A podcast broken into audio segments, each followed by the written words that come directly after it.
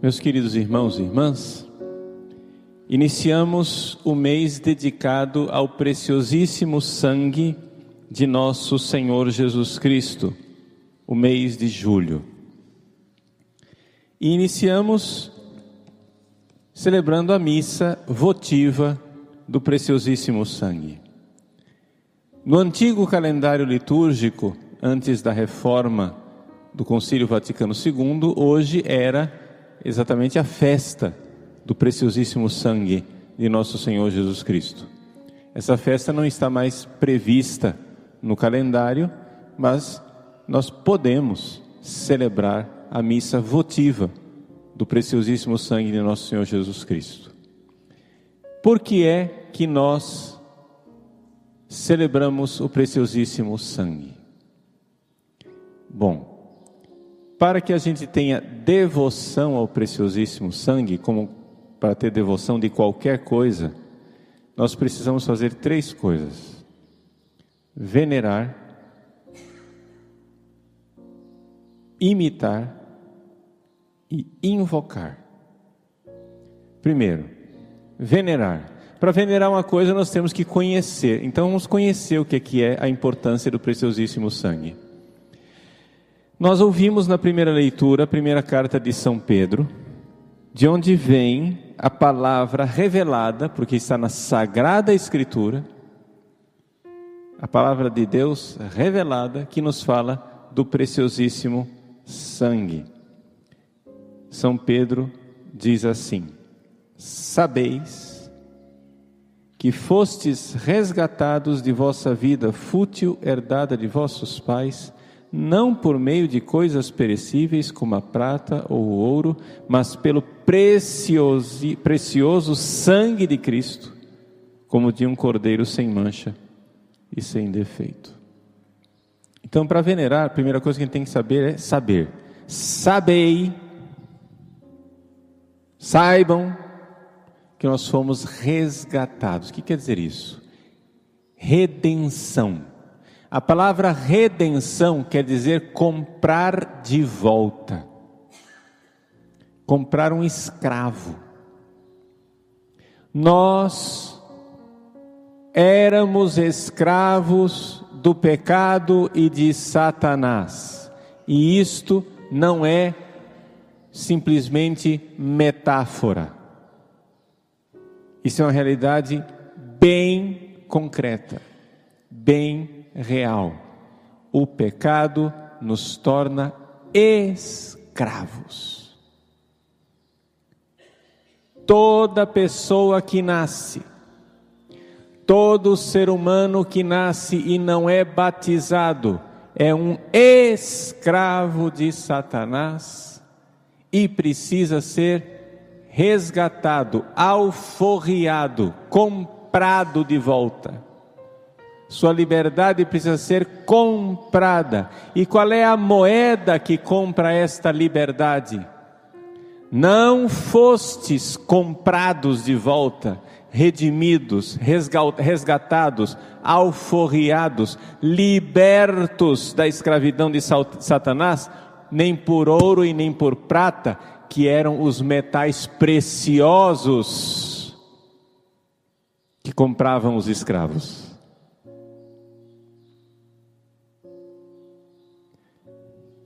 O que precioso nos comprou de volta não foi metal, foi o sangue. Por isso, esse sangue é precioso. precioso. A palavra precioso vem de preço.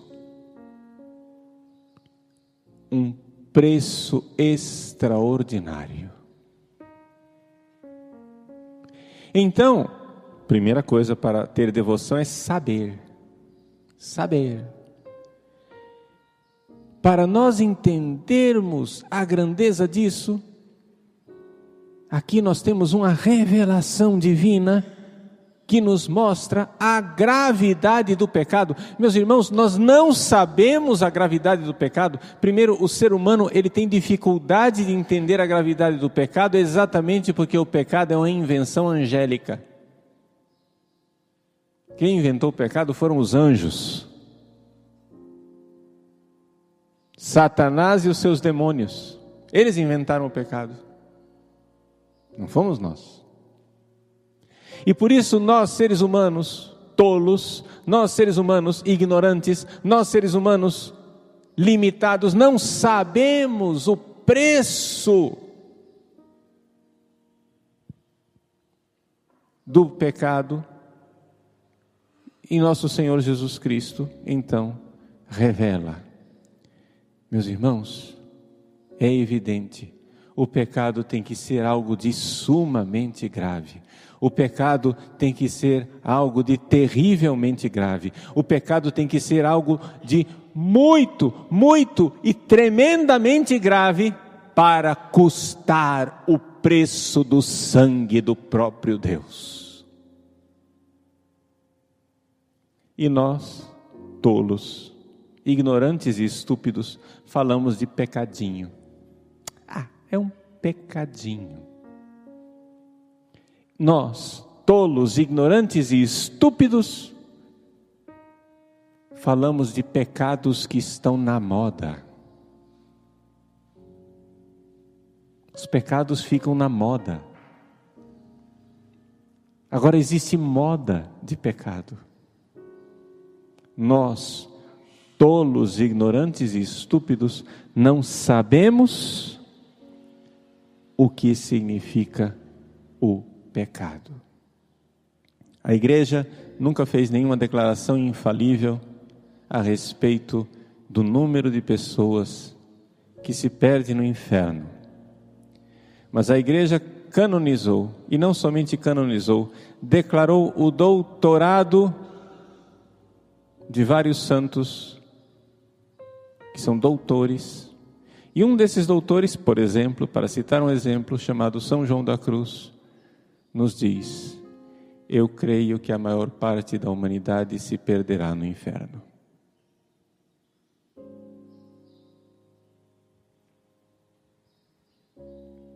Vejam, eu não estou dizendo que isso é um dogma infalível. Eu só estou dizendo que alguém mais santo e mais sábio do que eu disse isto e a igreja o declarou doutor. Isso não é uma declaração infalível, mas nos faz pensar. Nós não sabemos o que é o pecado. Mas se nós parássemos para pensar que o pecado custou o sangue de Deus, nós tremeríamos diante da possibilidade de pecar. Para venerar o preciosíssimo sangue, nós temos então que saber o que é que é, né? Uma vez que a gente venera, sabendo o que é que é, então nós temos que amar isto e temos que adorar essa verdade. Adorar o preciosíssimo sangue de Cristo que nos resgatou. Cada gota de sangue que o Cristo derramou para a nossa redenção. O sangue dele começou a ser derramado no dia da sua circuncisão, oito dias depois do seu nascimento. Seu sangue preciosíssimo foi derramado no Horto das Oliveiras. Seu sangue preciosíssimo foi derramado abundantemente durante a sua flagelação. Quem não se recorda daquela cena impressionante do filme do Mel Gibson, em que a Virgem Maria, com linhos brancos dados por Cláudia, a mulher de Pilatos, enxuga com profunda adoração o preciosíssimo sangue do seu filho derramado por terra. Venerar, conhecer, amar e adorar essa verdade. Isso é venerar. Venerar é conhecer, amar e adorar. Mas eu disse assim que para que a gente tenha devoção, nós temos que fazer três coisas: venerar, imitar e invocar. Não é isso? Já falei do venerar. Imitar. A imitação ela é necessária porque todos nós cristãos somos sacerdotes. Jesus já não derrama mais o seu sangue de forma cruenta e dolorosa, porque ele o derramou de forma definitiva no Calvário. Mas nós cristãos que somos membros do seu corpo, graças a Deus podemos derramar o nosso sangue. E todos nós deveríamos pedir a graça do martírio. Não porque nós queiramos morrer, mas porque nós queremos dar empreito de gratidão a maior oferta que nós poderíamos dar a Ele, que é morrer por aquele que morreu por nós. Imitar. E se nós não recebemos esta graça de derramar o sangue, de forma concreta, ou seja, literal, como muitos mártires derramam seu sangue hoje, porque nós estamos nos séculos, o século 20 e o século 21, são os séculos que mais tiveram mártires em toda a história da igreja. Ainda hoje, pessoas derramam seu sangue por Cristo, numerosos, centenas, milhares de fiéis, milhões de fiéis derramaram seu sangue durante o século XX, nos regimes que perseguem o cristianismo, como os regimes comunistas e os regimes islâmicos. Milhões. Se nós não recebemos a graça de derramar o nosso sangue como estas pessoas, nós pelo menos podemos derramar o nosso sangue no dia a dia, no sofrimento, porque eu não canso de repetir, e enquanto eu Deus me conceder vida, e a capacidade de pregar, eu irei dizer: não existe nenhuma forma de amar que não seja ligada à dor. Amar é transformar a dor em amor. E esta cultura analgésica na qual nós vivemos, onde ninguém quer sofrer por nada, significa que ninguém quer amar ninguém. Quem são as pessoas que você tem certeza que amaram você? São as pessoas que sofreram por você. E se você nunca sofreu por ninguém, você nunca amou. Faça um exame de consciência. Por quem você sofreu?